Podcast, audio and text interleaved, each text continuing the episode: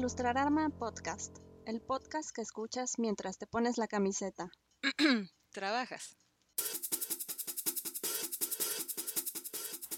¿Qué tal amigos? Bienvenidos a Ilustrarama Podcast, el podcast en donde hablamos de ilustración y todo lo que hay alrededor. Recuerden que este capítulo está patrocinado por Engulshitza, un café artesanal de la Sierra Juárez, hecho en Oaxaca por manos de mujeres indígenas. Entonces, bueno, ahora sí, vamos a empezar. De, de este lado me acompaña John 117. ¿Qué tal? ¿Qué tal? Buenas noches, ¿cómo están? Un gusto estar aquí con todas y todos ustedes. Del otro lado está Drog Bandicoot. Hola muchachos, ¿cómo están? Buenas noches. A un lado de Drog está el Homie Kong. Soy Didi, o no me acuerdo quién, pero es Kong. Eh, eh, y yo, bueno, yo que soy Paco Porter Bridges. Y en esta ocasión es la primera vez que tenemos a dos invitadas al mismo tiempo, simultáneamente, en un solo programa. Y de un lado está Fair Knight. ¿Qué tal? ¿Cómo están? Del otro lado está Vancy Drake.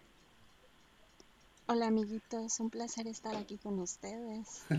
Bueno, pues para un poco para, para, para, presentarles a nuestras invitadas, ambas son diseñadoras. Maffer Garduño. Maffer es eh, UX Product Designer en Walmart.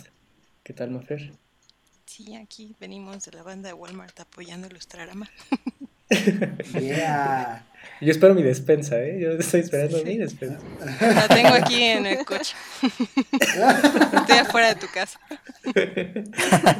¿Me abres? Bueno, y nuestra, nuestra segunda invitada es Diana Ivanskoit, quien es diseñadora gráfica en la Liga de Videojuegos Profesional LVP. Hola amiguitos. Y bueno, y cabe mencionar también que ambas son ilustradoras y seguidoras de este programa, claro que sí.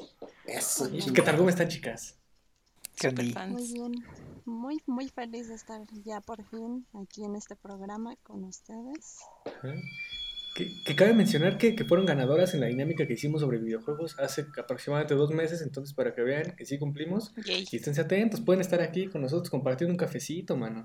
Entonces, pues ahora sí. Eh, Sorbo pues que sorbo, bebo que bebo. Bueno, eh, pues, bueno, ¿de qué vamos a hablar hoy? no? ¿De, de qué se trata este programa? Pues lo primero serán las recomendaciones, seguido por los ilustradores de la semana. Y para terminar el tema que se viene, que es videojuegos indie contra las malvadas corporaciones. Intentaremos abordar un poco ese Malditos. tema y a ver por dónde nos lleva, ¿no? Esperemos que por el camino de la luz. Venga, venga. Pues empecemos con las recomendaciones. Y, de la luz y del camote, ¿no? Que ya sonó por aquí. Sí, fui yo. Saludos, saludos, Estoy saludos. Homie, homie vendiendo camotes mientras graba podcast. Carnal. Aquí ya se puede todo aquí. como DVD. Este, bueno, pues con las recomendaciones de la semana. ¿Qué nos trae Jones?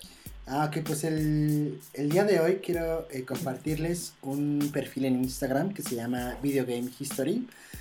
Eh, esta- eh, este perfil pues ya tiene pues bastante tiempo y lo que me encanta y, la razón por la que se las traigo es que cada día ellos, este perfil sube un post y hacen una alusión a un momento histórico en la vida de los videojuegos. O sea, por ejemplo, el día de hoy, ¿no? Eh, que es 29 de octubre, salió un videojuego que se llama eh, VGH Factoid, ¿no? De Astral Chain. Y te cuentan eh, cuál fue el día de su lanzamiento, más o menos cuál es el concepto al, al que se decanta este videojuego, en qué plataforma se encuentra. Este, si compra camotes o no compra camotes también. Este, y la verdad es que es muy interesante porque es un recorrido a través de la historia del videojuego, pero no a partir de la, de la plataforma, sino más bien a partir del día en que se lanzó, eh, pues, eh, X o Y videojuego. Y la verdad es que, pues, le da otro sentido a, a, esta historia que de pronto, pues, eh, nos gusta re- revisar. Entonces, échenle un ojo, la pueden encontrar en Instagram como Video Game History, nada más al, al final le ponen un guion bajo y este pues tendrán ahí eh, una buena eh, recolección de datos históricos sobre los videojuegos y nosotros como amantes de ellos como abeja al panal. Y ya. Bien. Pues yo les traigo una película que se llama Mid-90s, es MID 90S, que de hecho el escritor y director fue Jonah Hill, el gordito de Super Cool. Eh, es una película de 2018 y está bastante buena, la acabo de ver ayer, pues está, el recuerdo está fre- fresquecito en mi cabeza. Esta película trata sobre la historia de Stevie, quien es un niño californiano. Es una historia muy gringa, pero a pesar de eso conecta bastante con la nostalgia de ser pequeño y de haber crecido justo en los noventas. eh, bajo, bajo esta, no sé, o sea, no sé si, si, si, si alguno de ustedes tiene hermanos mayores, pero eh, pues como esta emoción de, tener como a tu hermano mayor como un ejemplo, ¿no? Y de, escuchar lo que él escucha y de hacer lo que él hace y que el hermano mayor te rechace, ¿no? O de incluso encontrar eh, un grupo al, que tú quieres pertenecer. O sea, un grupo, entiéndase como un grupo de personas que hace cierta cosa o cierta actividad. En este caso es el skate. Y pues bueno, la historia trata de Stevie, que es un niño de 13 años, que conoce a un grupo de amigos que aparentemente son una muy mala influencia para él. Y son skaters, así es. Y lo, lo- lo que está cabrón mm, de la película no es solamente la historia, sino también el soundtrack. Creo que si alguna vez jugaron Tony, Tony Hawk Pro Skater 1 o 2, pues creo que esto les puede recordar muchísimo a esa época. Y sobre todo si les gusta el skate. Incluso si no, creo que les va a gustar. Y bueno, es esa, Mid-90s. ¿Y tú, Drog? Bueno muchachos, pues estoy seguro que la mayoría de nosotros a la fecha en que se está grabando este podcast estamos muy ansiosos porque Disney Plus ya esté de manera oficial en, en México. Pero en lo que eso ocurre, eh, hay que sacarle el mayor provecho a las plataformas que ya tenemos y en esta ocasión quiero recomendarles una serie o mini documental de tres temporadas que se encuentra en Netflix. Eh, el programa es The Toys That Made Us y es un, como ya lo mencioné, un mini documental eh, que habla acerca de los juguetes que muchos de los niños que crecieron en los 80 y principios de los 90 tuvieron y que significan mucho eh, acerca de su infancia y de la nostalgia que actualmente nos producen. Y pues es un gran documental para aprender acerca de los procesos, tanto creativos como de producción, que tuvieron estos juguetes, las franquicias tan importantes que fueron en su momento, y cómo esto de alguna manera ha repercutido eh, en la época actual en la que vemos relanzamientos de muchas de estas líneas, gente volviéndose loca en los Liverpool consiguiendo Masters of the Universe cuando era un juguete que, que salió en los 80, entonces es algo que vale la pena estudiar para entender el pasado y sobre todo cómo impacta en la actualidad. Wow. Con esa vocesota sí me dan ganas de buscarlo y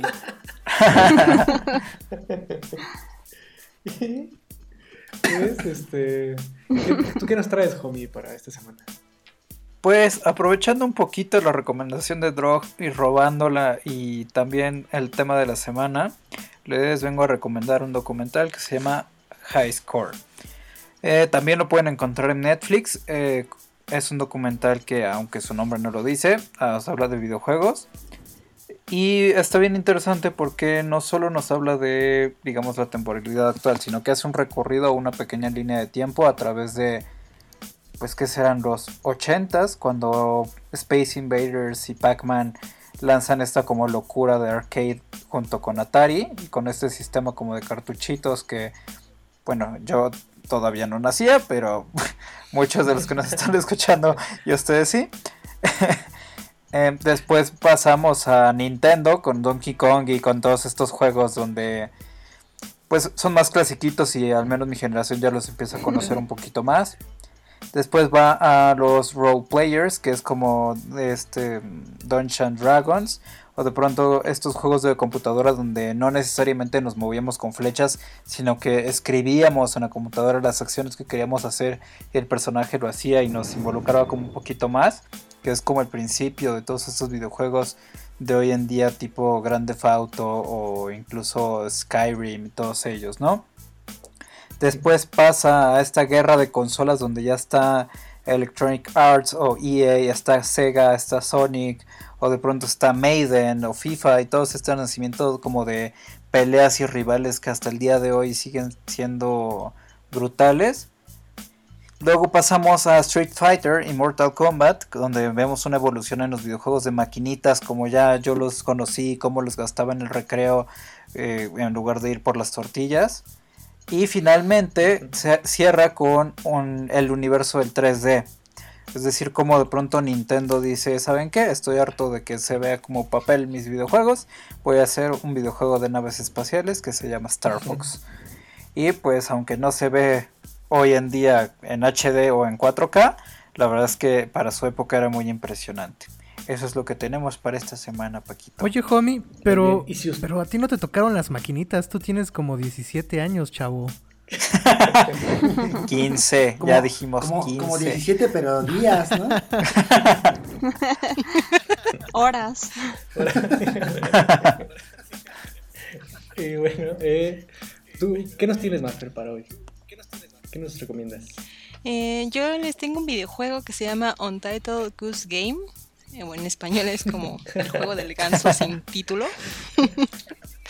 es un videojuego que es de rompecabezas, no es lineal, entonces puedes empezarlo como tú quieras. Este, es de sigilo, entonces eh, tú tienes que controlar un ganso que, o sea, tu objetivo principal es molestar a los aldeanos que están ahí.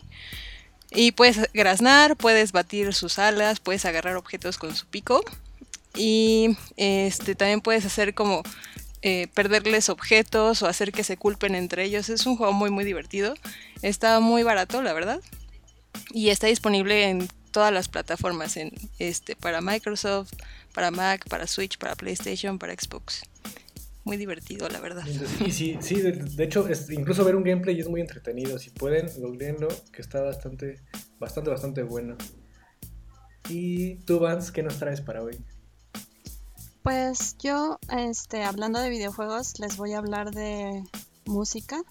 Les quiero recomendar a Slacker, que no hay, no hay mucha información de él en internet, pero es un muchacho que realiza música entre lo-fi y chiptune y se apoya mucho de un sintetizador portátil.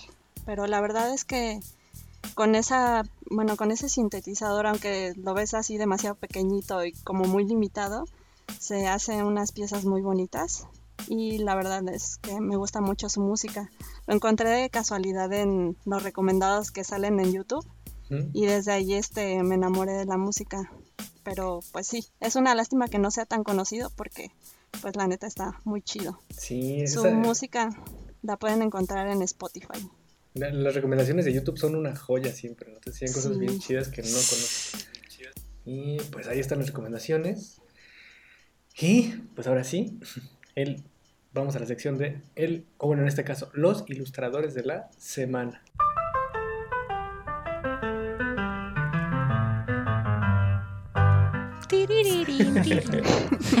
Y bueno, pues en este caso, como es igual, esto es iné- inédito, ¿eh? o sea, nunca había pasado, pues eh, vamos a tener eh, dos ilustradoras de la semana.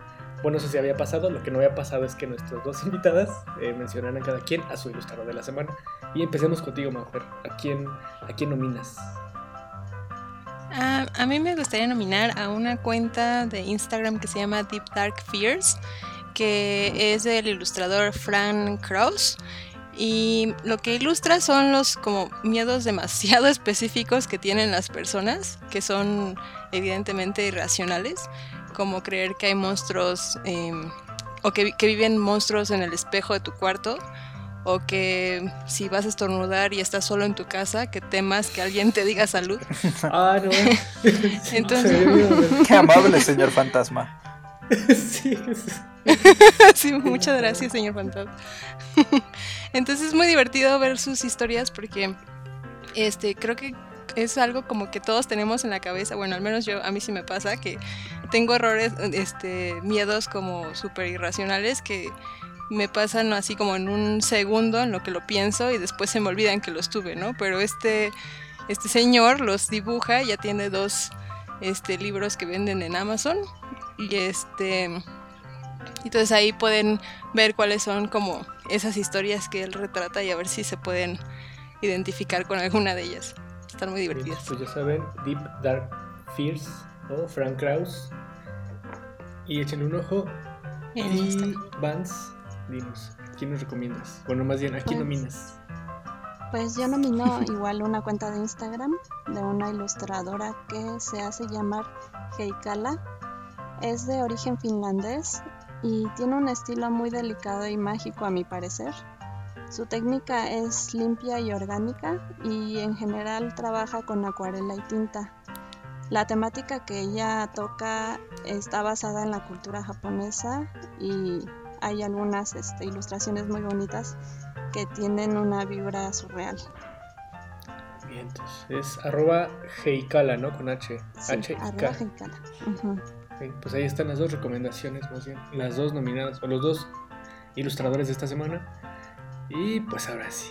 Eh, ahora sí, el tema. que También este, hay que mencionar que es propuesta también de de nuestras invitadas.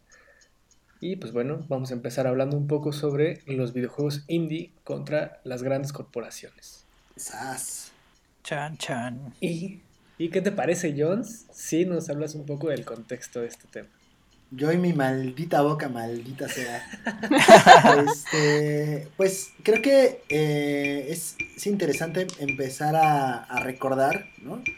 Eh, estos eh, viejos tiempos antiguos de la década de- del 2000, ¿no? Eh, en donde aparentemente empiezan a haber o a existir nuevas eh, empresas, ¿no? Que se empiezan a despegar de esta forma de pues generar o, hacer experiencias a través de los videojuegos, ¿no? Eh, vemos eh, a partir de estos entonces, ¿no? Con la llegada de las nuevas tecnologías, ¿no? Con la llegada de la apertura del internet a pues prácticamente todas nuestras casas y a un internet de calidad, eh, que pues las personas empiezan a pues sí, como a lanzar, a generar proyectos de manera independiente que eh, combaten, ¿no? De alguna manera con estas grandes empresas como lo pueden ser Nintendo, eh, PlayStation, ¿no? Eh, Xbox ya existía en ese entonces, pero pues todas las que existen alrededor, que son Activision, Square Enix, EA, EA Games, ¿no? EA, Blizzard, Obsidian, Blizzard, ¿no? Rockstar. Eh, si bien el, el juego independiente ha existido desde los albores de la humanidad, ¿no? más o menos por ahí de 1984 tenemos este, la creación de un videojuego que se llama NetHack, eh, en donde a partir de código puedes este, de alguna manera vivir una experiencia de calabozos y dragones únicamente con palitos y bolitas y caracteres. Ah, eh, y ese juego tiene a la fecha, eh, a la fecha se sigue actualizando, se sigue trabajando y han desarrollado una cantidad de mundos impresionantes, ¿no? Si bien eh, tenemos eh, eh, eh, en este ámbito histórico videojuegos independientes que han crecido por sus propios medios, más o menos a partir de esta década de los 2000, es que empiezan a, tener eh, espacios, ¿no? Eh, tecnología y, eh, y empiezan a existir personas que buscan generar colaboración para poder desarrollar proyectos de manera propia y como decía hace ratito pues combatir con esas grandes este, empresas ¿no? es algo curioso hablar de, de lo indie porque parece que no es únicamente una corriente que afecta a los videojuegos ¿no? sino es una corriente que afecta a pues muchas otras eh, ramas de la cultura y de las artes ¿no? como lo puede ser, eh, voy, eh, Dro- Dro- lo- para los que no nos ven, Drog está alzando la mano, pero no lo voy a dejar hablar, voy a terminar mi punto. Este, no, no es cierto, eh, ahorita lo dejo hablar, pero solamente quiero terminar esto, que vemos la cultura independiente cómo permea em, pues, otras ramas del arte, ¿no? Como puede ser la música, como puede ser el cine, ¿no? Inclusive em, los Strokes, ¿no? Empiezan eh, desde esta visión medio indie, pero todos después supimos que este güey era hijo de un empresario español súper rico y pues ahí le quita un poco esa magia, pero sí empieza a ver como esta, esta parte de cómo eh, las personas tienen ganas de hacer, ¿no? Eh, se juntan y empiezan a desarrollar proyectos gracias a la conectividad del internet. ¿no? Entonces eh, es interesante ver todo lo que, todo el display de cultura y de talento a partir de que eh, pues la gente busca romper este paradigma de en la industria.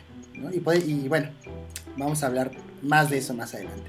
Ahora sí, Drog, por favor, adelante. Pues antes de entrarnos así, de meternos chido chido al tema, hay que, hay que aclarar que eh, existen tres tipos básicos de niveles de videojuegos, que son los AAA, que son todas estas desarrolladoras grandes que se dedican a desarrollar, producir, incluso hasta publicar sus propios juegos. Tenemos los AA, que no precisamente son eh, las productoras más bien son medianas y a lo mejor algún distribuidor grande es quien publica sus desarrollos y obviamente tenemos los desarrollos indie que como bien dice John siempre han existido o al menos desde el inicio de los videojuegos o la carrera de los videojuegos. El problema es que en la actualidad a partir como de los 2000 como dice John empiezan a haber más herramientas y más oportunidades de publicación. Eh, incluso tenemos, teníamos un documental en Netflix que se llamaba Indie Game pero no sé si aún siga. Y básicamente nos hablaba de estas oportunidades que incluso fue Microsoft con Xbox 360, una de las primeras plataformas que apostaba por estos desarrollos digitales y que los ponía en un mercado a competir junto a eh, títulos AAA y que poco a poco se fueron ganando un nicho de gente que le gustaba como las mecánicas de juego y sobre todo lo que nos compete aquí en Ilustrarama Podcast, el arte con el que están trabajados estas hermosas piezas de arte.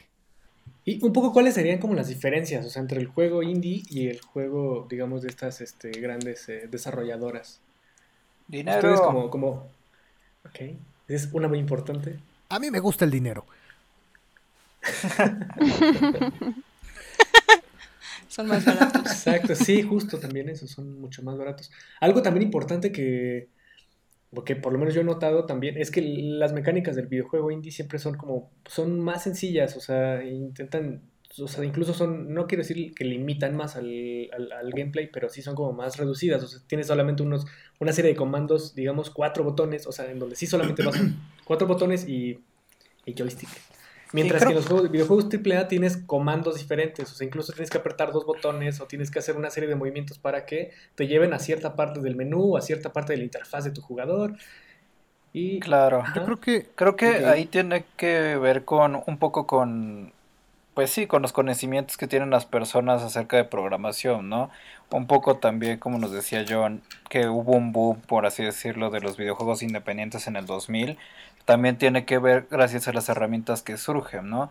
Hoy en día tienes un Unreal Engine que te puede ayudar como a, los gráficos, o tienes, o sea, existen N cantidad de plataformas en las cuales tú puedes programar, comillas, o crear un videojuego. La realidad es que creo que lo maravilloso que tienen los juegos independientes hoy en día es que con poquitas cosas o con pocos recursos se pueden volver un éxito increíble y rotundo sin necesidad de la cantidad de dinero o de programadores que tienen los grandes franquicias, ¿no? Están sus excepciones, claramente. Por ejemplo, Among Us, que de pronto es un juego sumamente sencillo, ¿no? Nada más tiene un botoncito, es hacer tarea o pícale aquí o tapea y ya. O de pronto incluso hablemos de un Flappy Bird, ¿no? Que nada más pues, picabas, picabas y se volvió un fenómeno hasta el día de hoy, ¿no? Hoy puedes comprar un teléfono un iPhone en Mercado Libre o en eBay con Flappy Bird y te va a costar una millonada. Pero al mismo tiempo también tenemos estos gigantes como Rockstar, que tiene un grande foto como el videojuego más exitoso del mundo. Y tenemos los intermedios, que es Minecraft, que de pronto nace pues, en la computadora de un vato que se le ocurrió esta programación del cubo raro. Porque si no lo sabían, todos los cubos en Minecraft no es que sean gráficos, sino es programación en sí. Y que a su vez Minecraft dijo, ah, no está bien chido, yo quiero apostar por ello. Y hoy en día tiene colaboraciones como Jurassic Park o pues, millones y millones de franquicias. Claro. ¿Qué, qué, piensan aquí nuestras invitadas con respecto a, estas diferencias que hay? ¿Ustedes qué, qué ven? ¿Qué nos comparten? Eh, pues, por ejemplo, una, dos videojuegos que puedo comparar bastante, eh, bueno, como bastante bien, entre ellas es, por ejemplo, Hollow Knight y Ori and the Blind oh. Forest, que son dos juegos de plataforma que se me hace que la jugabilidad es muy parecida, o sea, de hecho, como las habilidades que tienen y los hechizos son súper parecidos pero, o sea, hay como mucha diferencia entre ellos, ¿no? Este, mientras que Ori and the Blind Forest tiene eh, unos, unas ilustraciones preciosas, ¿no? Unos fondos increíbles, este, como mucho uso de las texturas, de los brillos, de las sombras. En Hollow Knight, este, estas ilustraciones son más como de 2D, ¿no? Sí llega a haber como alguna sombrita, alguna tridimensionalidad, pero es más como caricaturesco, ¿no? Entonces, este, ambas historias son muy complejas. Y este, pero creo que, o sea, Hollow Knight no le pide nada, por ejemplo, a, Microsoft, que fue quien diseñó Ori and the Blind Forest, por ejemplo, ¿no? Que, también aquí tiene que ver una, una cuestión de donde eh, de qué manera utilizas tus recursos. O sea, creo que alguna no sé, no sé si lo llegué a decir aquí o solamente lo llegué a pensar, pero esta, esta onda de, o sea, inclu- incluso llevándolo le- a la ilustración, o sea, que da lo mismo que tengas la mejor técnica, pero o sea, si lo que haces no comunica nada, pues eso nada tiene que ver con la técnica, ¿no? más bien tiene que ver con el proceso, los símbolos o lo que sea que uses para comunicar lo que quieres comunicar. En este caso los videojuegos tienen que ser, bueno, tiene que ver también con este desarrollo, con invertir millones para que tus gráficas sean así, hiperrealistas, güey. O hacerlo simplemente con texturas planas. eh, no sé. Yo creo que, Y- y que- ahí que ahí te- tiene que ver mucho la cuestión del dinero y que mucho del mercado indie. Ay, perdón, ya se fue. Las O sea, mucho del mercado indie, al tener pocos recursos, eh, adoptan mecánicas que ya, exis- ya existían, ¿no? O sea, mecánicas y estilos de juego o géneros que se abordaron en, en época dorada de alguna consola como NES o, o Saturn. Eh, por ejemplo, tenemos el resurgimiento de los Metroidvania, ¿no? O sea, juegos que el género es viejo, pero gente que por la necesidad de contar su historia y el amor a esos juegos y ese género, pues lo que les daba es construir un algo parecido a lo que ellos amaban con las mecánicas que ya estaban establecidas, porque obviamente un AAA, un, un juego choncho pesado con mucho mucha inversión va a apostar por la innovación, por buscar nuevas mecánicas y por salirse de lo que ya existe. Ellos son los que apuntan por descubrir nuevos modelos de, de juego, pero los indie rescatan modelos de juego que ya se habían eh, olvidado, que se habían perdido y que sin embargo con esta vuelta de la modernidad y con valores que se van agregando con las tecnologías que tenemos, creo que también los hace muy atractivos. No, no, se, no son un producto viejo, eh, más bien son mecánicas viejas traídas a una modernidad en donde funcionan muy bien. Y y apuestan a la nostalgia. ¿Y tú, Vance, qué nos dices? ¿Qué, qué diferencias encuentras entre...? Pues yo creo que los juegos independientes, este, más que buscar interacción de los mismos usuarios, buscan hacer una historia, ¿no? Este, por ejemplo, el juego de, de Journey, que la verdad es un, un juego muy bonito, este, físicamente. Pero este, yo creo que se están basando más en, la narrativa del juego a las acciones que, va a realizar este el usuario. No sé, este, siento que eh, por eso apuestan este, los juegos este, independientes. Sí, que justo el caso, por ejemplo, el caso de Journey es eso, güey. Eh, quien, quien no sepa de qué hablamos, google Journey, el viaje. Y eh, de hecho, justo, o sea, ese videojuego rompe con- un, poco con, un poco con este esquema de. Digamos que. O sea, sí cumple con esta parte de ir de punto A a punto B, pero rompe con esta parte en donde tienes que. eh, no sé, derrotar a un enemigo, güey, ¿no? Ese tipo de cosas, o de, o sea, o de- o de morir, o no sé. Ese tipo de mecánicas que han estado presentes desde siempre, justo para presentar una experiencia diferente a partir de la propuesta que ellos tienen sin, sin querer ser un, un AAA, sin querer, eh, no sé, que el personaje tenga una interfaz de herramientas o ítems en donde tú puedas acceder apretando este, R2 y círculo, ¿no? Por ejemplo, o sea, Claro. y, y es, otra, es otra manera también de contar una historia al final, al final de cuentas. Sí, incluso lo que me gusta de ese juego es que, bueno, en la mayoría de los juegos este, empiezas como con un tutorial, pero creo que este, al ser este, demasiado simple, sí es este, como muy intuitivo y aunque tengas este, la oportunidad de, de explorar libremente, o sea, sí, tiene una continuidad o es este, como muy lineal, pero a final de cuentas tú puedes darle ese como darle tu propio seguimiento. Ajá. Sí, ajá, O sea, no, no tienes que seguir una, una línea tal cual, sino que, o sea, es demasiado abierto. Justo. Sí, como que tú lo vas lo construyendo, ¿no? O sea, eso también es lo que pasa con, igual con Hollow Knight y Ori and the Blind Forest, ¿no? O sea, Ori and the Blind Forest es como lineal, ¿no? Tienes que ir en este mundito, vas adquiriendo las habilidades de este mundo para que puedas pasar al siguiente y entonces hacer estas otras habilidades que, que adquiriste. Ya, que adquiriste. yo, ahí, por ejemplo, eh, tendría como una pregunta para ustedes, ¿no? Y desde su expertise ahora ya como diseñadora de experiencia y como diseñadora inmiscuida en esta parte de los videojuegos, les estoy hablando a ustedes dos. o sea, ah, que, que, no, que no voy a entrar a junta. Este, o sea, ¿qué opinan de esta, de esta ruptura, ¿no? En los cánones tanto de experiencia como visuales que, que, generan este, este surgimiento de los videojuegos indie, ¿no? En, en contraste a esas grandes empresas, ¿no?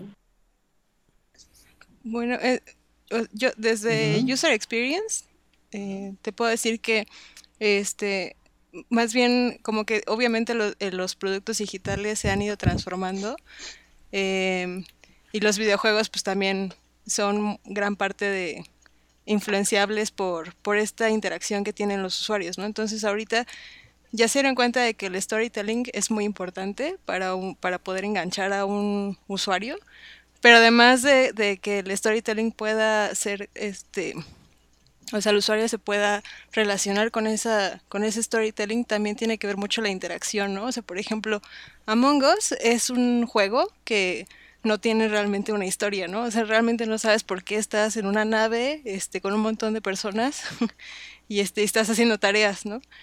En realidad lo que, o sea, por lo que ha sido muy este eh, famoso el juego es porque interactúas, ¿no? En un momento que, como el que estamos viviendo ahorita, que es la cuarentena, que no, no tenemos interacción con, este, con nuestros amigos o con familiares, pues es un juego que llegó como justo en el momento en el que podíamos interactuar con alguien, con algún extraño, ¿no?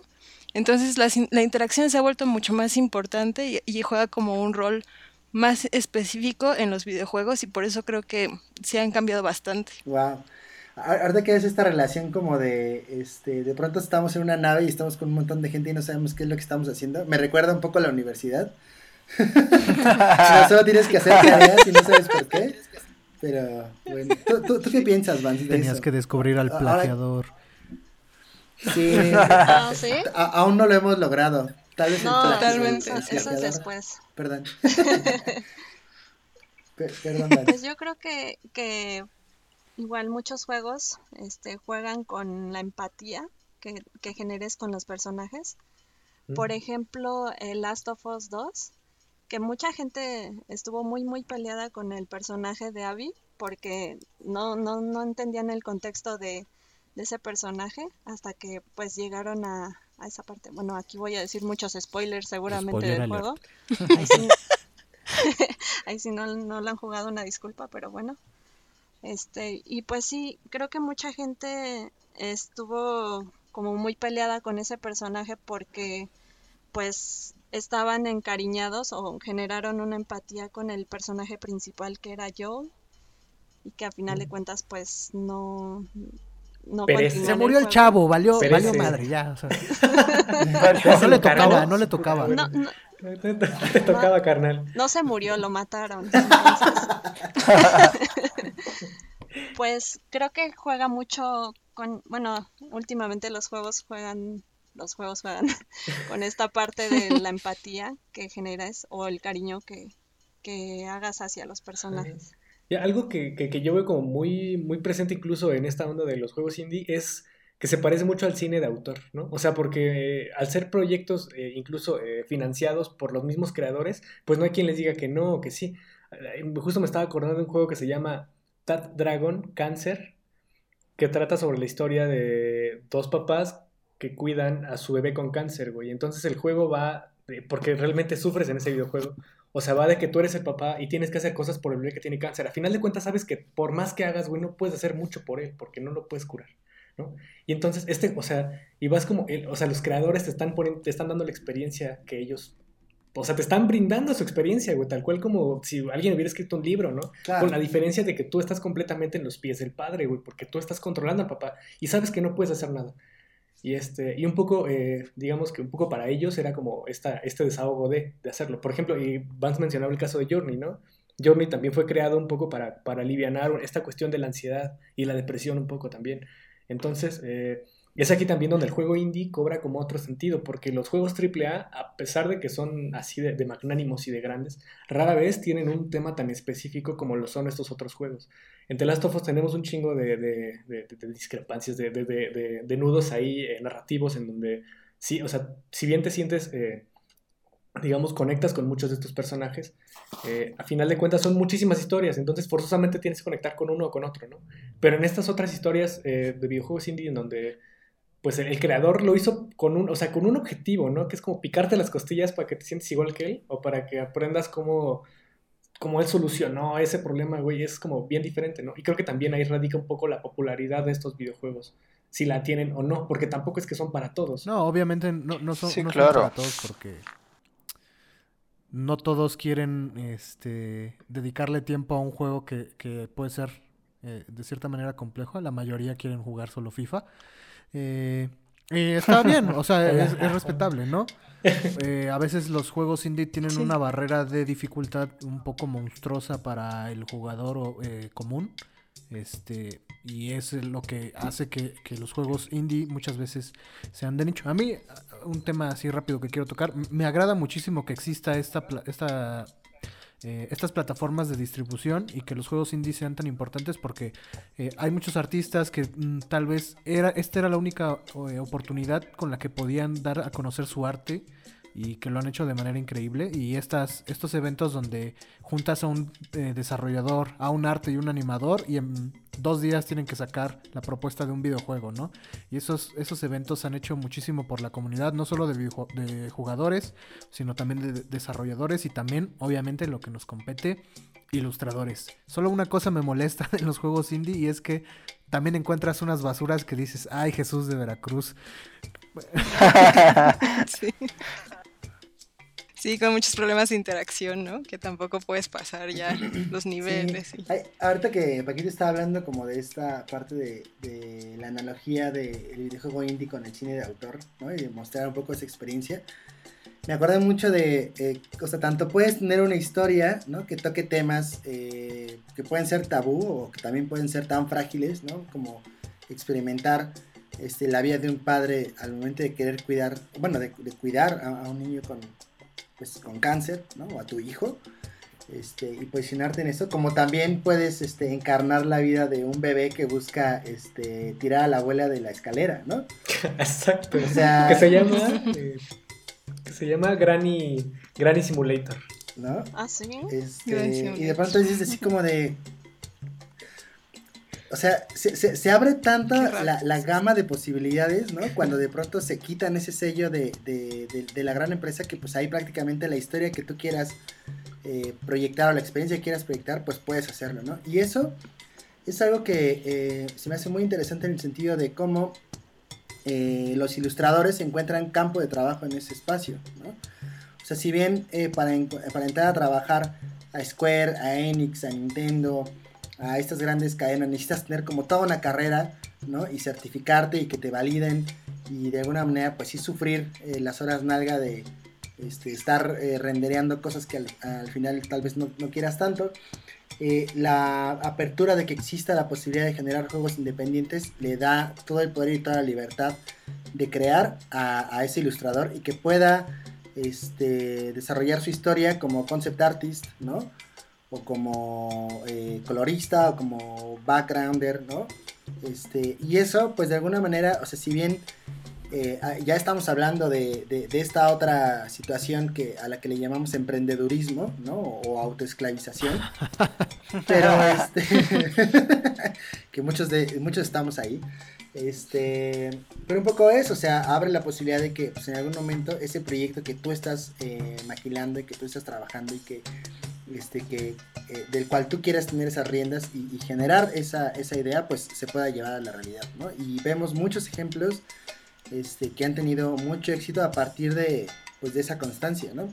Si bien es una carrera injusta, eh, porque pues necesitas eh, recursos o necesitas conectes, ¿no? Pero, este, pero pues también es otra posibilidad para poder llevar a cabo eso que, que quieres hacer, ¿no? Desde donde puedes hacerlo. Ahí está el Kickstarter, papi. Pues, Ahí está el Kickstarter. Que es una de las herramientas Claro, que pero- ayudado muchísimo a que varios juegos se publiquen porque la mayoría están financiados por la propia gente que, que ama este tipo de títulos.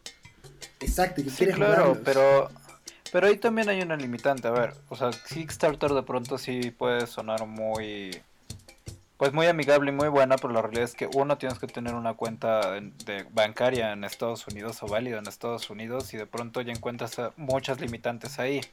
Yo creo que la diferencia más grande y el poder más grande de los juegos independientes radica en una sola cosa o en una gran diferencia que es a ver las grandes corporaciones porque evidentemente son grandes y tienen una gran base de pues sí de sueldos que tienen que pagar tienen que encontrar la forma de seguir produciendo y de seguir generando videojuegos nuevos, ¿no?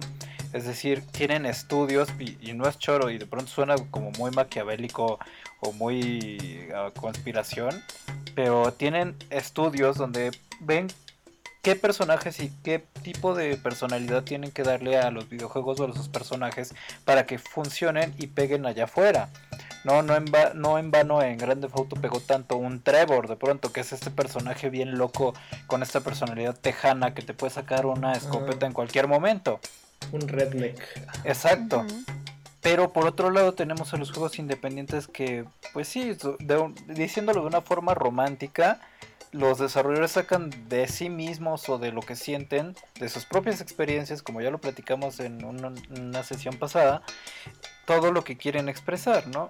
Y a su vez, evidentemente el concept artist o el ilustrador, el diseñador que tiene que hacer los artes, pues también lo saca desde su interior. Se puede decir que la diferencia radica un poco en la autenticidad que tienen y en una cosa que a mí me gusta llamar y que conocemos en la industria como insight. O de pronto encuentran insight puros que pues a los grandes ni siquiera se les había cruzado por la cabeza porque claramente estaban más enfocados en los estudios donde las personas poquito mienten y los independientes están allá afuera viendo de qué se trata la vida y de qué trata y qué nos interesa. La- Sí, comete errores Exacto, rápido, en, la, en la burocracia, la diferencia está un poco en la burocracia, en estos procesos centralizados en donde todo tiene que pasar por aprobación de una serie de personas y no solamente del creador de la historia. Exacto. Pero bueno, mira, a mí me gustaría aquí eh, dar la pauta para la siguiente parte del podcast y es que eh, si bien los juegos indies están desarrollados por muchas personas que se, vieron influenciados por los videojuegos y que su propio amor los llevó a hacer esto, obviamente eh, no solo los videojuegos han inspirado a las personas a, a hacer más videojuegos, sino también los han inspirado a veces a tomar decisiones importantes en su vida eh, positivas. Y en este caso me gustaría preguntarle a nuestras invitadas eh, esas historias o esos videojuegos que a ustedes las marcaron para, para decir, mira, yo, yo quiero ser... eh, dise- yo quiero ser diseñadora, ¿no? O, o yo quiero este camino eh, laboral. Así que ahí les dejo el micrófono. Em, pues bueno, sí, los videojuegos sí han sido como parte muy importante de mi vida. Eh, creo que empecé jugando Prince of Persia en DOS. Este, me gustaba mucho como el monito así subía y bajaba cosas. Y después de- descubrí ya muy muy grande que sí existe ese deporte, se llama parkour. Pero como soy un caso de me, me, este, me chinga la rodilla, pues entonces no puedo hacer parkour. Solo juego con Prince of Persia, ¿no? Eh, este, no, pues de ahí eh, mis juegos favoritos como Mario Bros. Este y ya juegos más complejos como este lo que es Ori and the Blind Forest me, me han llamado mucho la atención con respecto a la ilustración. ¿no? Entonces yo siento que tengo como dos vidas completamente distintas. Así una es la Maffer, la diseñadora, la que salió de la DIMBA, que está ahorita ejerciendo en, en Walmart y estoy haciendo User Experience. Y la ilustradora artista que le vale gorro lo que aprendió en, en diseño y que solamente quiere dibujar porque le gusta hacerlo, ¿no? Porque le relaja y, y, este y pues si a alguien le gusta, pues qué padre. ¿no? La Maffer AAA contra la Maffer Indie. Sí. De hecho, Bien, ¿y tú, Vance? pues yo tuve un acercamiento a los videojuegos desde que tenía como 5 años más o menos. Eh, lo primero que recuerdo es que vi el Atari de, de mi papá en así como arrumbadito y mi mamá me lo prestó. Y recuerdo muy bien que eh, cuando lo cargué pues olía como a humedad porque pues era era de madera. Este, y recuerdo que pues sí mi primer acercamiento fue jugar Space Invader y Carnaval y también había un juego muy muy cagado como de box que nada más que la vista era como aérea y nada más se ponían así a, a dar trompadones los, los boxeadores estaba muy chistoso porque tenía un bug y este podías trabar al otro boxeador si le pegabas. Entonces, este creo que a partir de ahí empezó mi interés a los videojuegos y también parte por mi hermano porque pues él este él jugaba, él es este siete años más grande que yo y él este por eso me llamó la atención porque él- yo lo veía jugar y yo era la que jugaba con el control desconectado. Conectado. pero pero así como de ah sí, sí, sí sé jugar no pero en ese entonces pues yo no, no sabía que, que existía como un desarrollo tan cañón con los videojuegos como ahorita que incluso ya este se llega a contextualizar todo no sé hablando de Last of Us por ejemplo que ya está se hace este la musicalización específica para para ciertas este, escenas del juego o este, contextualizarlo a un, este, a un entorno en específico. Eso es lo que ahorita más me llama la atención de los videojuegos, que se crea una historia completamente.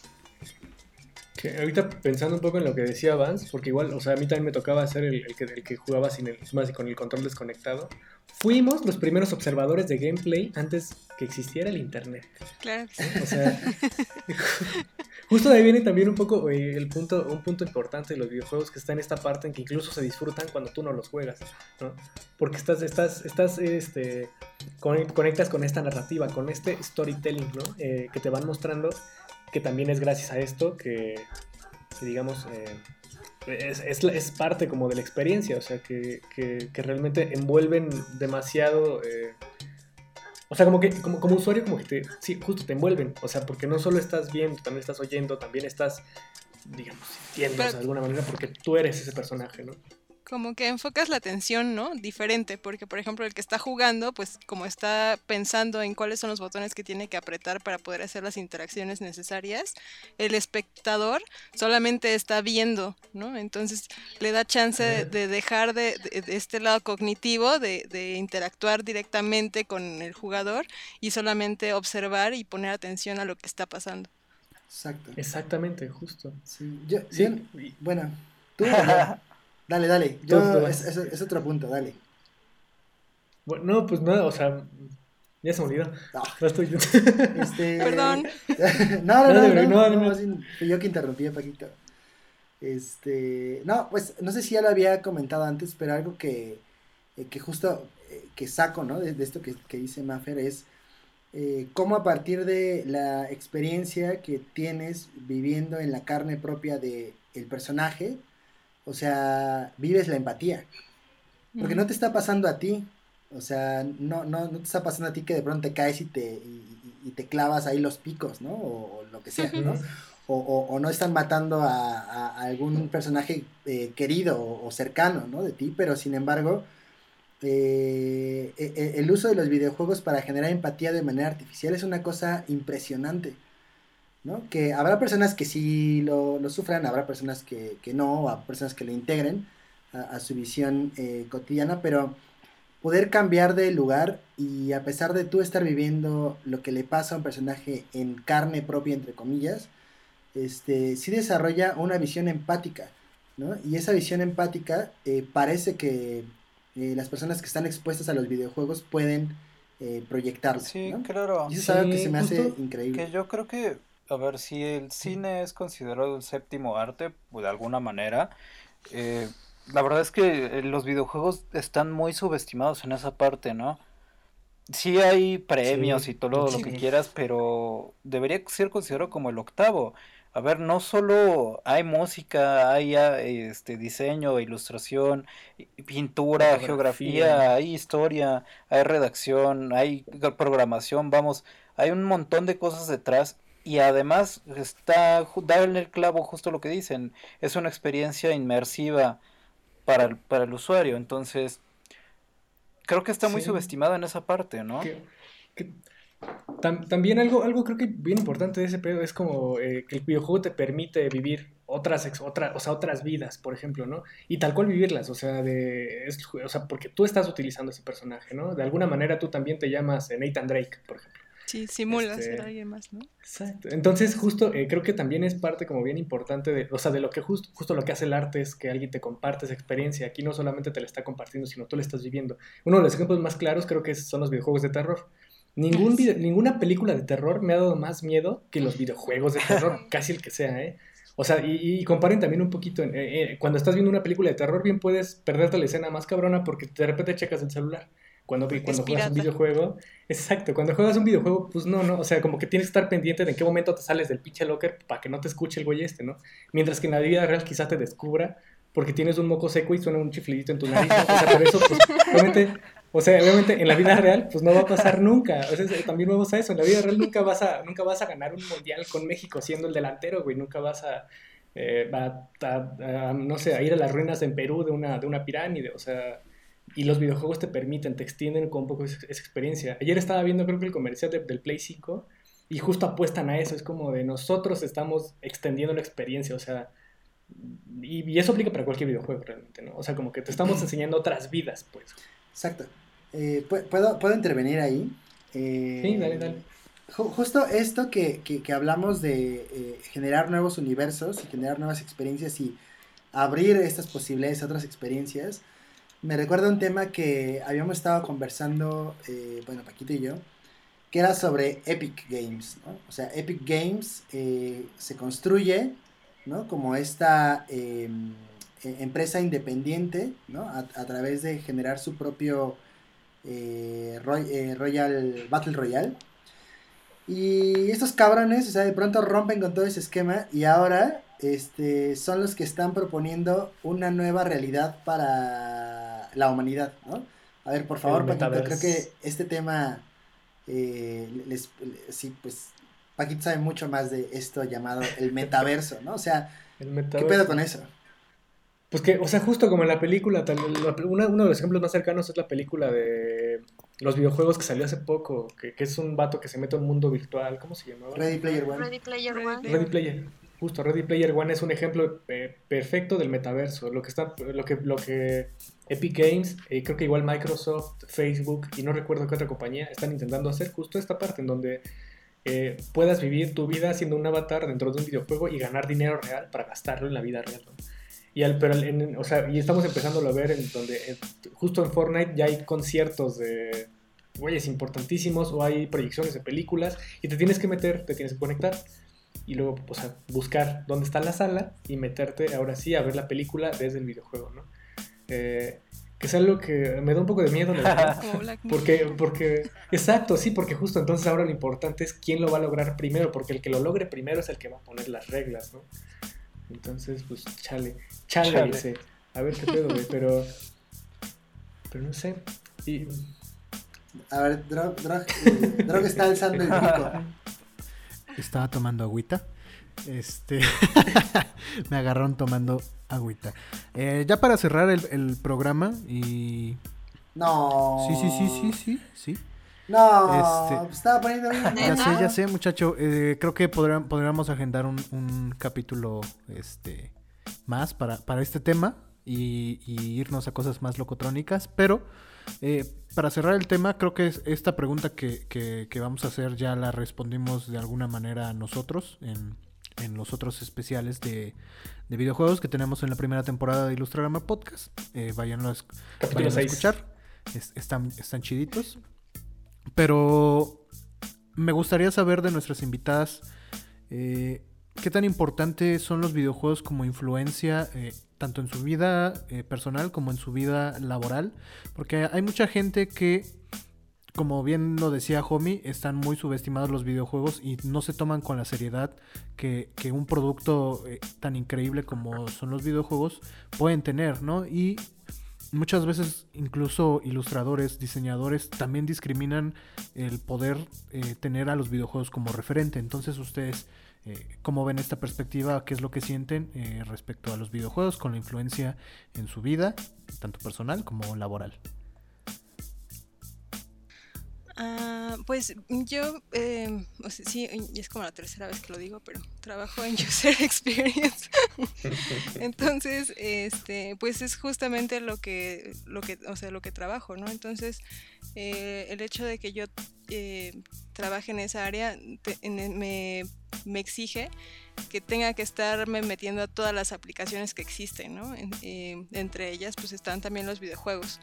Entonces, si hay una industria que innova mucho en las interacciones del usuario con una interfaz, es en los videojuegos. ¿no? Ahí es como este, estas interacciones que son como súper intuitivas, ¿no? Hay un juego de celulares que se llama, creo que Yellow, que este, son, es, o sea, son como puzzles que también vas como que, o sea, tú tienes que encontrar la interacción que te hace pasar al siguiente nivel y el objetivo es que tienes que llenar toda la pantalla de color amarillo. Entonces, este, este tipo de, de- interacciones innovadoras que luego como que eh, no, nos, no nos ponemos a pensar porque estamos, bueno, yo por ejemplo estoy súper clavada en el e-commerce porque eso es lo que hago. Este, pues igual, eh, no, o sea, como que no, no, no te pones a pensar qué otro tipo de interacción podría tener el usuario para poder decir, pues quiero pagar, ¿no? Entonces, este, pues sí, yo creo que es muy importante para cualquier diseñador que se dedique a, esta área de user experience que también intente hacer benchmark con los videojuegos porque eh, tiene cosas muy innovadoras. Sí, son un excelente referente justo para interfaces y cuestiones así visuales. Sí, toda la razón. ¿Y tú, Vance? Pues yo este tengo que tener referencias de videojuegos de- en mi trabajo a fuerza. Porque pues trabajo en, en la liga de videojuegos. Pero este los tomo muy en cuenta porque pues me ayudan demasiado a saber de qué forma nos vamos a comunicar a cierto público en específico. Eh, en donde yo trabajo, eh, bueno, hacemos torneos para diversos juegos y diversas plataformas. Por ejemplo, para celular, que está Free Fire, o para PC, que está el juego de Fortnite o League of Legends. Entonces, este, pues sí tiene que ver demasiado con lo que hago en mi trabajo para comunicarme específicamente a, a los niños que jueguen Fortnite o a las personas que jueguen este Free Fire porque son públicos demasiado específicos. Incluso este pues también tenemos que tomar en cuenta a los patrocinadores para ver este a qué patrocinador le em, le beneficia este por ejemplo trabajar con cierto juego en específico porque tienen este también ciertos consumidores que podrían estar ligados a ese a ese juego o a ese título entonces, pues sí, este es parte de mi vida ahorita. Sí. Qué chido, ¿no? O sea, porque justo, o sea, pues no es que fueras fanática de los videojuegos hasta ese trabajo, sino más bien desde antes ya tenías Sí, tu bagaje de videojuegos. sí, desde, desde que no jugaba con él. Desde que veías, desde que veías gameplays en tu sala. Sí, sí, de hecho. Sí.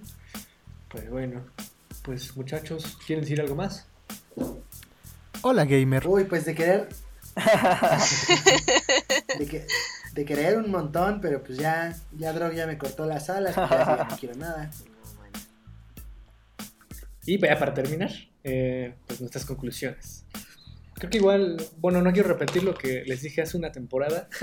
Mejor vayan y, y chequenlo otra vez.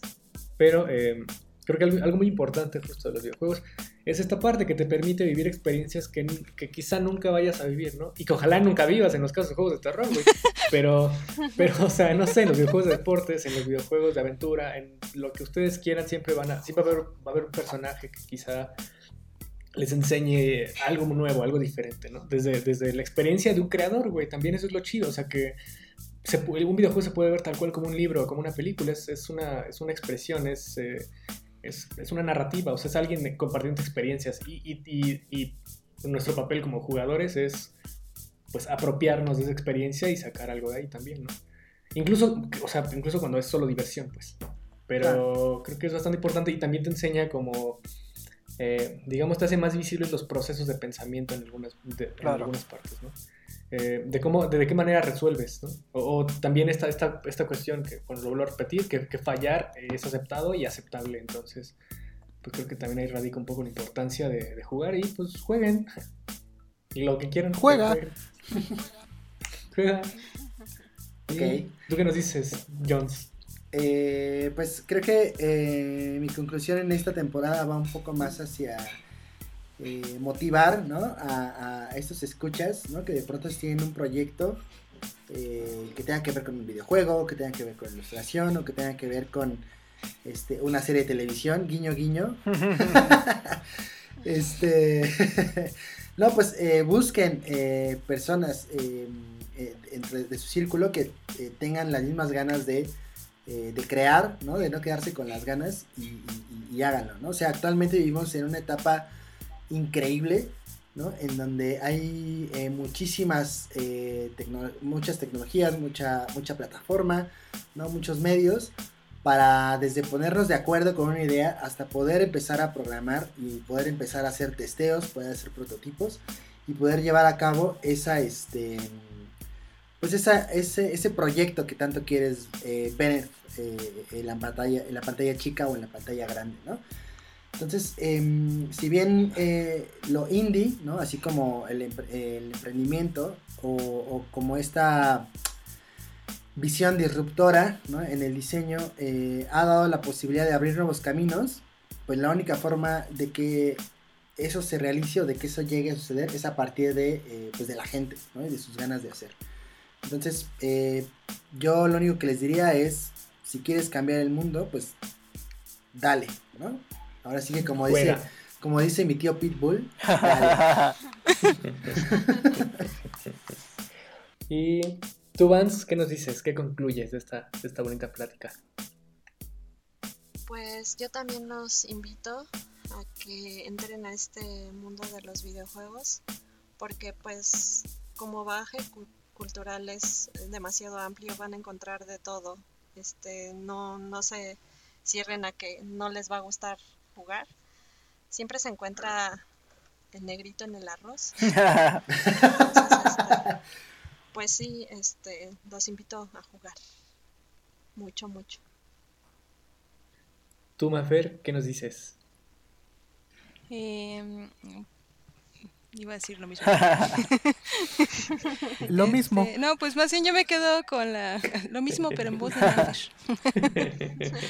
este, no, yo más bien me quedo como con la reflexión de eh, que estaba diciendo Paquito hace rato de que pues la simulación cada vez se vuelve más real, ¿no? Entonces, este, pues sí, justo um, como diseñadores e ilustradores tenemos que estar um, abiertos a ver otras industrias que tal vez no nos llaman la atención para tomar como referente y también estar muy al pendiente del, del, del, cambio que estamos viviendo ahorita, ¿no? Porque gracias a la cuarentena, pues hubo una aceleración en estos productos digitales y está muy interesante ver cómo han estado evolucionando, ¿no? Entonces creo que esto es como una de las cosas que deberían de, de abrirse para tomar como referencia. Yeah. Sí, es. Muy bien, sí, ya son, son, sí son una cuestión casi vital al momento de, de, crear algo. Entonces sí, los videojuegos ya son un referente casi obligado. Sí, claro. ¿Y tú, homie, qué nos dices? Pues más allá de lo que ya han comentado acá mis compatriotas y las grandes invitadas, es que cuando estén jugando un videojuego intenten pensar por qué las cosas o por qué la, es, la situación esté tal cual, ¿no? O sea, de pronto veía un, un, documental de IGN en YouTube que habla un poco acerca de por cómo, cómo, los concept artists ayudan muchísimo al desarrollo de un juego. ¿no? De pronto comentaba un chico, pues es que hay un tutorial en el que el usuario tiene que avanzar de frente sin desviarse para poder llegar a la segunda parte, ¿no? Y de pronto decía, pero vamos, ¿cómo voy a darle a entender al usuario pues, que tiene que avanzar en una, en una sola dirección sin voltar hacia atrás? Y de pronto lo solucionaban con poner unos floquitos rojos en el suelo apuntando hacia la dirección, ¿no? O de pronto cerraban como el follaje de la selva en la misma, hacia la izquierda o a la derecha. Entonces, todo ese tipo de cositas que de pronto nosotros damos por alto o damos por hecho de que pues es así porque no sé, la naturaleza lo dicta así o la luz del videojuego tendría que ser porque es de tarde o algo. Todo tiene una simple razón de ser, ¿no? Te, intentaron hacerte sentir de una manera. Entonces yo extiendo la invitación a nuestros escuchas a que cada vez que estén en un, videojuego, por simple que parezca, intenten buscarle las razones de por qué se hicieron las cosas así. Y van a encontrar que eso les puede ayudar incluso a su proceso para mejorar en su día a día. Exacto. Háganse esa pregunta y hagan a un copywriter en alguna parte del mundo.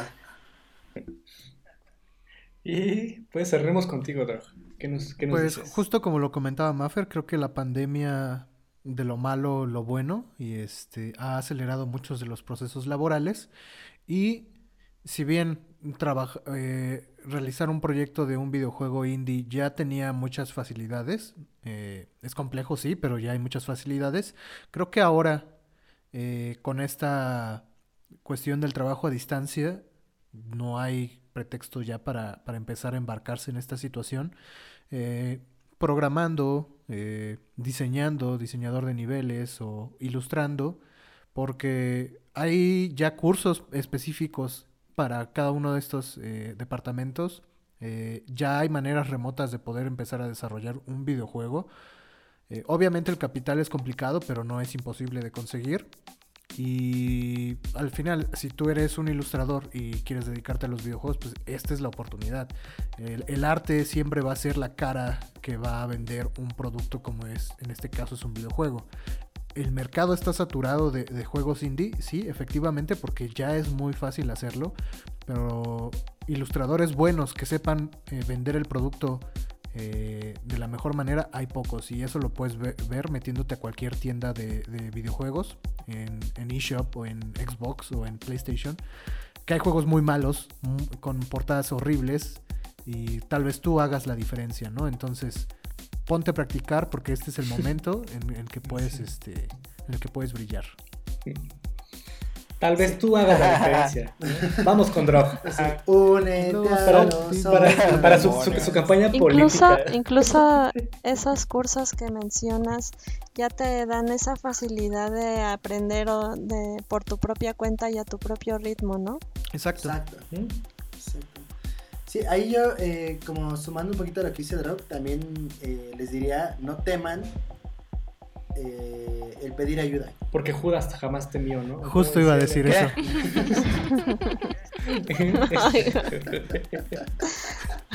y este, bueno. Eh, este, pues sí, sí. o sea, nunca sabes cuando alguien te va a decir, va a cámara, le entro. Claro, sí. Y, Como cuando le dijimos a Homie, oye, tenemos un podcast horrible de ilustración, ¿jalas o qué?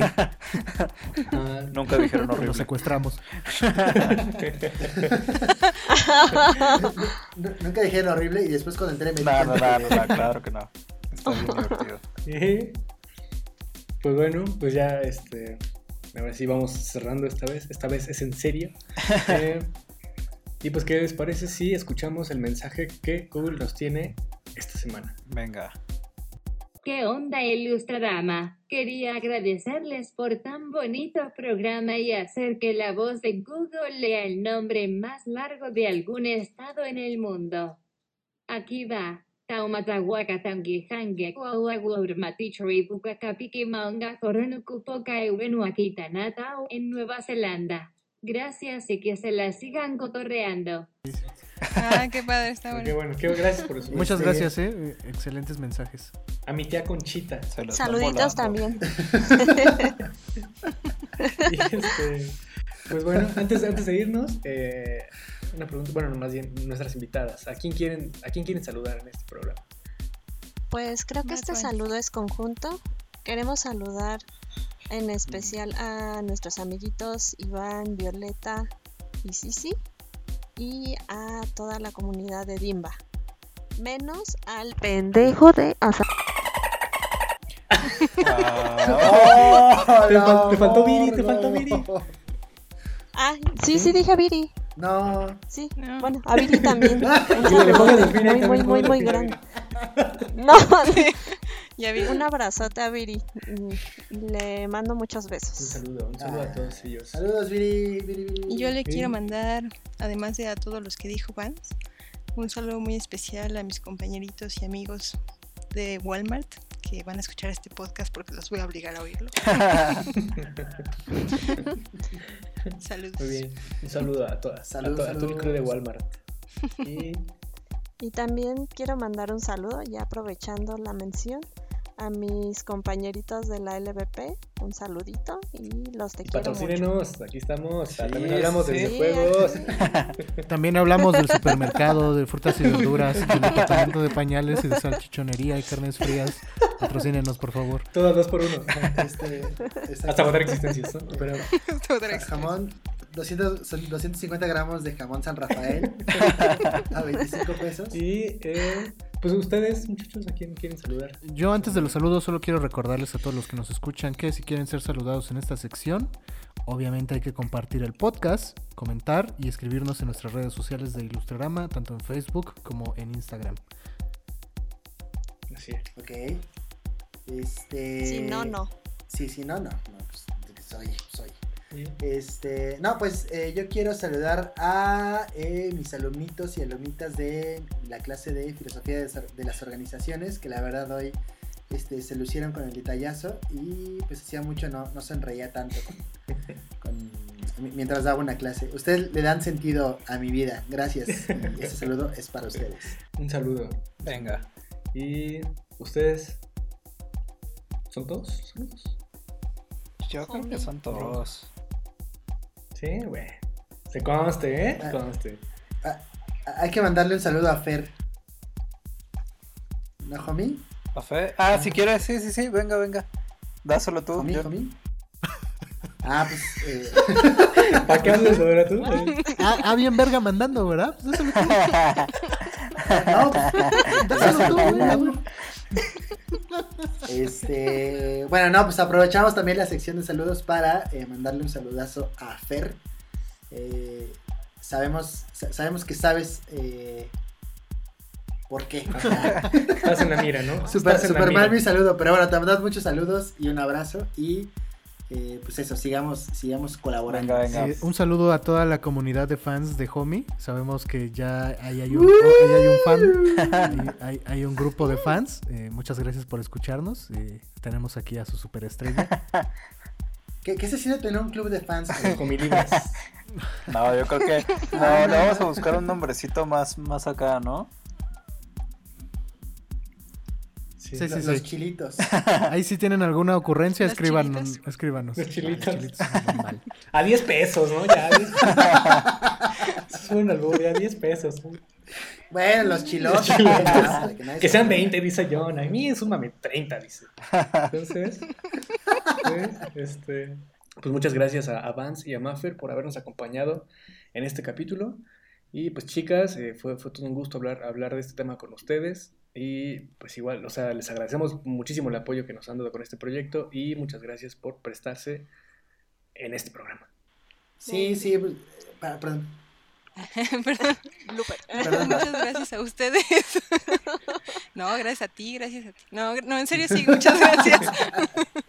Este, yo estoy muy emocionada en, en lo personal porque siempre los escucho y, y es muy bonito estar con ustedes otra vez. Ahí cuando quieran. Gracias. Yo también estoy muy, muy agradecida por haber sido invitada y está muy padre el concepto de Ilustrarama y también me, me encantó mucho convivir de esta manera con ustedes, ya los extrañaba mucho. Ah, Y voy a llorar. Oh, vaya, no, no, no. que yo también, dice el Javier, está muy sensible.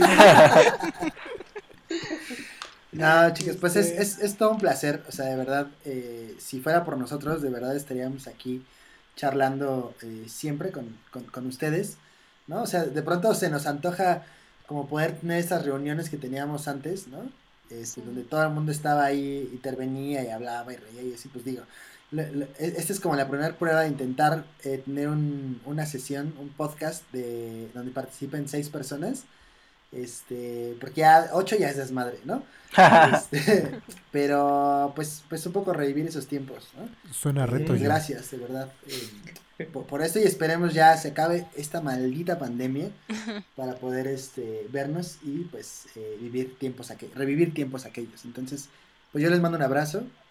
Este, y pues las quiero mucho, chicas. Qué, qué bueno que pudimos reunirnos esta noche. Muchas Y gracias. eh, algo, algo importante antes de irnos, antes de irnos, que están invitadas a la fiesta Ilustrarama, que será cuando acabe esto. Pero ya ustedes ser invitadas tienen su invitación ya. Vale, muchas Y gracias. eh, pues antes de, antes de irnos, ¿cuáles son sus redes? Vans, ¿cuáles son las tuyas? Pues mi Instagram eh, es Ivy-Vans Con V, las Ajá, dos son V. Vs. y con Y. Y, Y, ¿no? y, y Maffer, Eh, mi Instagram es maffer.gart o busquen el hashtag animales con suétercito. wow, sí lo haré. y bueno, pues eh, Ilustrarama, búsquenlo en Instagram y Facebook como Ilustrarama. A mí como Paco Seoku. ¿Las tuyas, Drog? A mí me encuentran como Droxerazua en Instagram. Jones Ok, a mí me encuentra como hon.viveros en Instagram. Y Homie. Arroba no soy chilito. Y bueno, pues ahora sí, pues vamos, vamos, vámonos. Eh, Vámonos. Oye, pero espérate, ¿con, con qué, con qué canción nos vamos a ir? Ah, pues fíjate que nos vamos con esa que dice Ayer te dije adiós, dije adiós, misterios, muchos hay, tu poder debes reunir. Ah, no más. bueno, pues ya, se acabó. Vámonos, bye. Bye. Bye. Bye. Bye. Y ya, ahí está. Hola muchachos, estoy desde la casa de Drog reportando. Estamos viendo un asadero. Como pueden ver, este asadero cuenta con una parrilla pegada. Se lo va a llevar, se lo va a llevar. Se lo va a llevar la verga.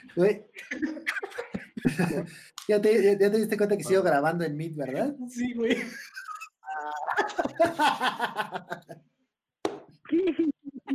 ya, ya, ya, ya, salió el Ya sale el este- nombre.